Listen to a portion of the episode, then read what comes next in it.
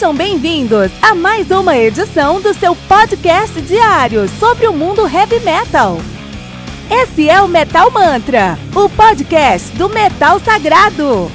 Lembrando que você pode nos mandar suas perguntas, sugestões, críticas, correções, elogios ou quaisquer outros comentários no nosso e-mail metalmantrapodcast@gmail.com.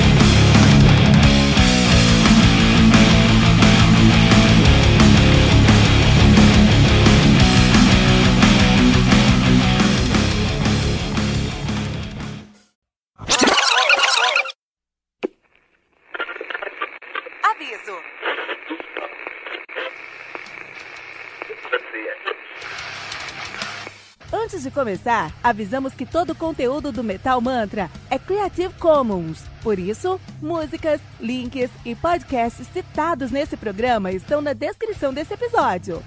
E caso você ouça algum barulho estranho durante esse episódio, não se assuste. Isso acontece porque eu estou gravando esse programa na rua. Só mais uma mágica que o Encore FM fez acontecer.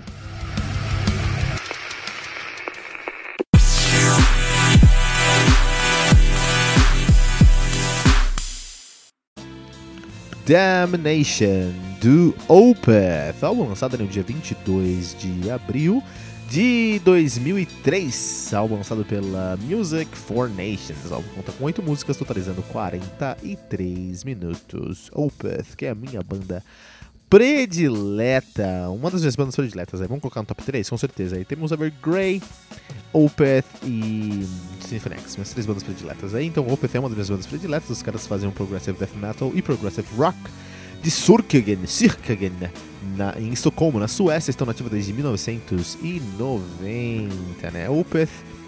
A gente já falou sobre Opeth aqui algumas vezes, já falamos sobre Domination aqui, já falamos sobre My Arms You Your Hearse, maybe, acho que a gente falou sobre isso também. Esse álbum aqui, na, já na nossa série, aqui no Today Metal, fazemos uma série sobre vários álbuns clássicos, de discografia de bandas clássicas. Mas, é, de todo modo, Opeth é um nome que vem de um, de um livro chamado Sunburn, é escrito por Wilbur, escrito por Wilbur Smith. E no livro ele era Opet, Opet e nesse livro é o nome de uma cidade lá, de um antigo império que significa Cidade da Lua. É muito bonito, uma história legal por trás de tudo isso. A banda que é. Né, tem uma discografia muito sólida aí. Os caras têm o seu debut de 95, o Orchid. Eles têm Orchid, eles têm o Morning Rise de 96, My Arms Your Hearse de 98, Still Life de 99. Blackwater Park de 2001 e Deliverance de 2002. Então, essa primeira metade aí, essa primeira metade dos álbuns do, do, do, do Opeth começaram em 95 e terminaram em 2002 são álbuns que eles se estabeleceram enquanto deuses do progressive death metal. Eles trazem um death metal muito interessante, muito bem feito, é, intricado. Não chegava a ser um technical, technical death metal, um tech death, né? Não, não é dessa escola canadense ou da Flórida, muito pelo contrário mas uh, tinha muito de uh, estruturas complexas, um, eram músicas de death metal com eram, eram death metal com estruturas muito complexas, né? Isso aí, sua primeira fase. Deliverance, desde Blackwater Part, mas com Deliverance eles trazem um pouco mais de melosidade, trazem uh, valorizam mais temas mais emocionais do que de verdade o gênero do death metal. Isso desagradou muitos fãs, mas se você gostava, a maioria dos fãs, né? Porque se você gosta de Opeth porque eles sempre fizeram death metal de uma maneira muito sólida, você vai adorar o, o, Deliverance e a segunda fase, porque eles continuam fazendo música totalmente sólida, muito bem feita, muito complexa, muito rica em detalhes, independente do estilo, e o Opeth nunca se importou com o estilo, isso é verdade.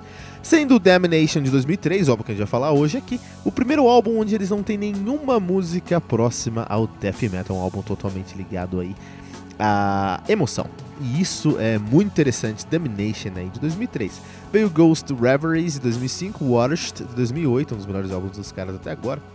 O Heritage de 2011, no Heritage eles assumiram a bandeira de não, vamos fazer um rock and roll agora. Chega de death metal, vamos fazer um rock and roll, só vocal limpo. É muito ousado para a carreira do mês, até mesmo para o Opeth, isso fez a galera falar, puta, o Opeth é outra banda agora continua sendo igualmente boa, mas uma galera torceu o nariz, né? Pale Communion de 2014 mostrando realmente que é isso que eles vão fazer. E o Sorcerers agora de 2006, ainda assim com a mesma pegada recente. Então tem a nossa primeira fase dos caras, que vai de 95 a 2002, a segunda fase de 2003 a 2016. Está esperando o próximo álbum do Opeth, que de, tem que estar tá vindo, né? Os caras demoram 3, 4 anos para lançar um álbum, faz 3 já, né? Banda que é formada e liderada por Michael Ackerfeld, que é o, um dos maiores músicos do mundo, os maiores gênios da música do mundo. Ele é, é, é na banda ele toca guitarra, vocal, baixo, piano e melotron. Ele é o vocalista e o guitarrista mesmo, mas ele toca vários instrumentos lá, né?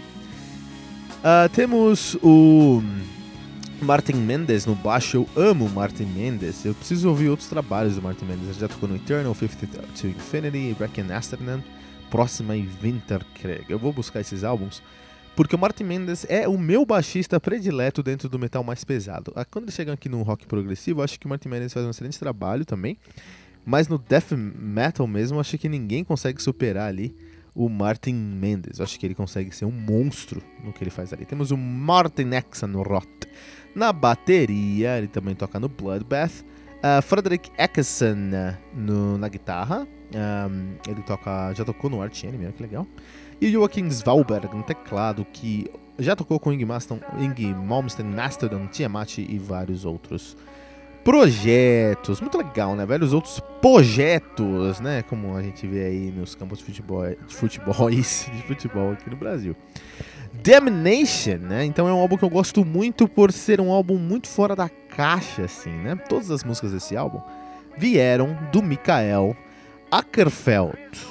E eu preciso falar, quando a gente tá falando sobre é, composição, esse álbum é, é, um tratado, é uma aula, mais do que uma aula, é um tratado, é uma, é uma das maiores referências que você pode ter dentro do heavy metal.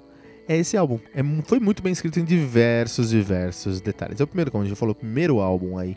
Que não tem nada de death metal, tem muito mais de progressive rock, mas tem muitas é, influências ali de vários tipos de heavy metal, né? Mas é muito progressivo, né?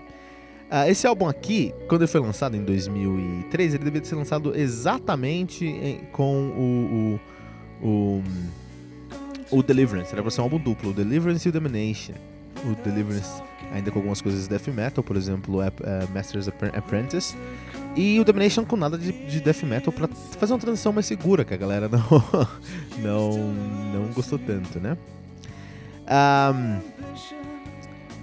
uh, Bom, é, essas são as curiosidades aqui, né? Uma coisa muito interessante é que esse álbum aqui foi mixado e masterizado por Steven Wilson. E o Steven Wilson, que toca no Steven Wilson mesmo, né?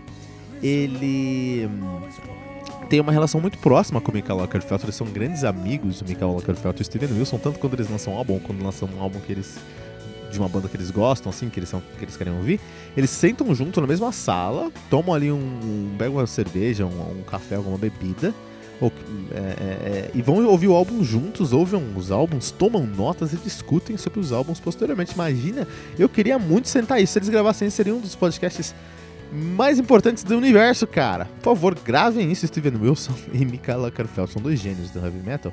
Imagina eles falando o que eles têm para falar sobre, sobre um álbum. Fazer um review. Assim como eu tô fazendo um review, só que eu tô falando aqui com todos vocês, logicamente. Eu entendo muito menos de música do que Michael Ackerfeld e Steven Wilson.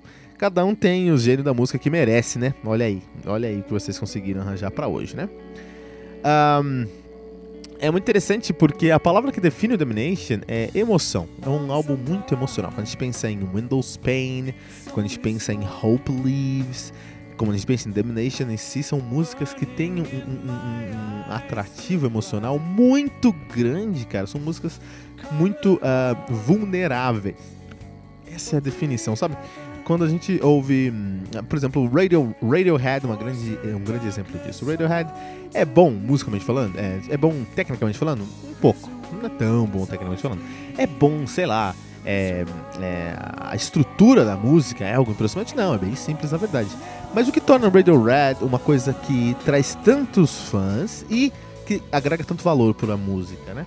Ah, são músicas que foram construídas e escritas para mostrar um sentimento muito vulnerável. Quando eles estão tocando esse. Quando o Radiohead está tocando Plastic, uh, Fake Plastic Trees, Creep, whatever, qualquer outra música, eles estão se expondo como um nervo exposto ali, sabe? Estão se expondo ali, ó, isso aqui é a minha arte, tá? É isso que eu faço.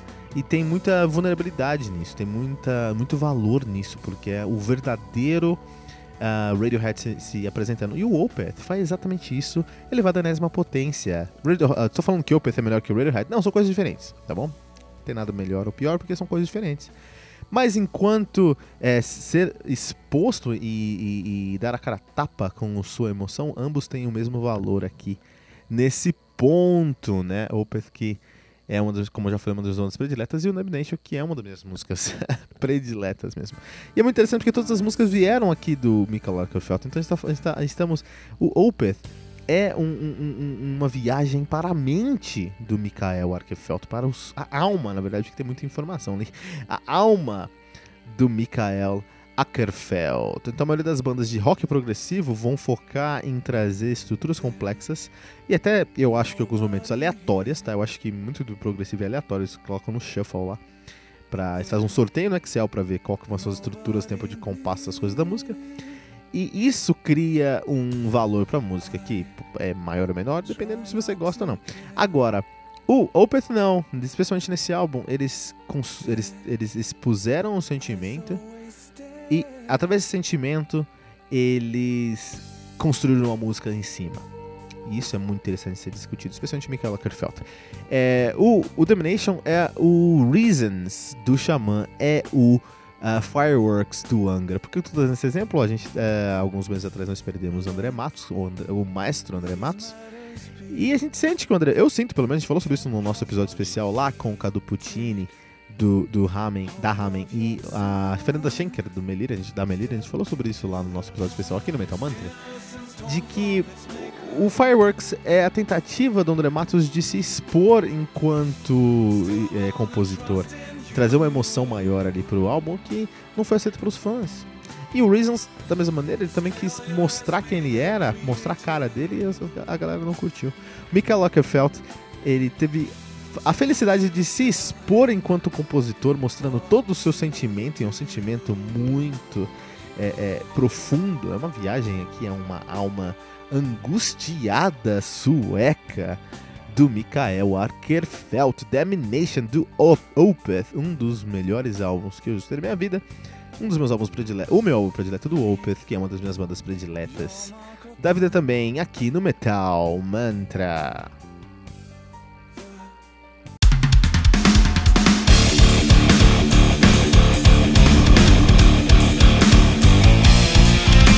Você ouviu mais uma edição Metal Mantra, o podcast do Metal Sagrado. Apresentação: Kilton Fernandes. Não deixe de compartilhar a palavra do metal compartilhando esse episódio, usando a hashtag Metal Mantra.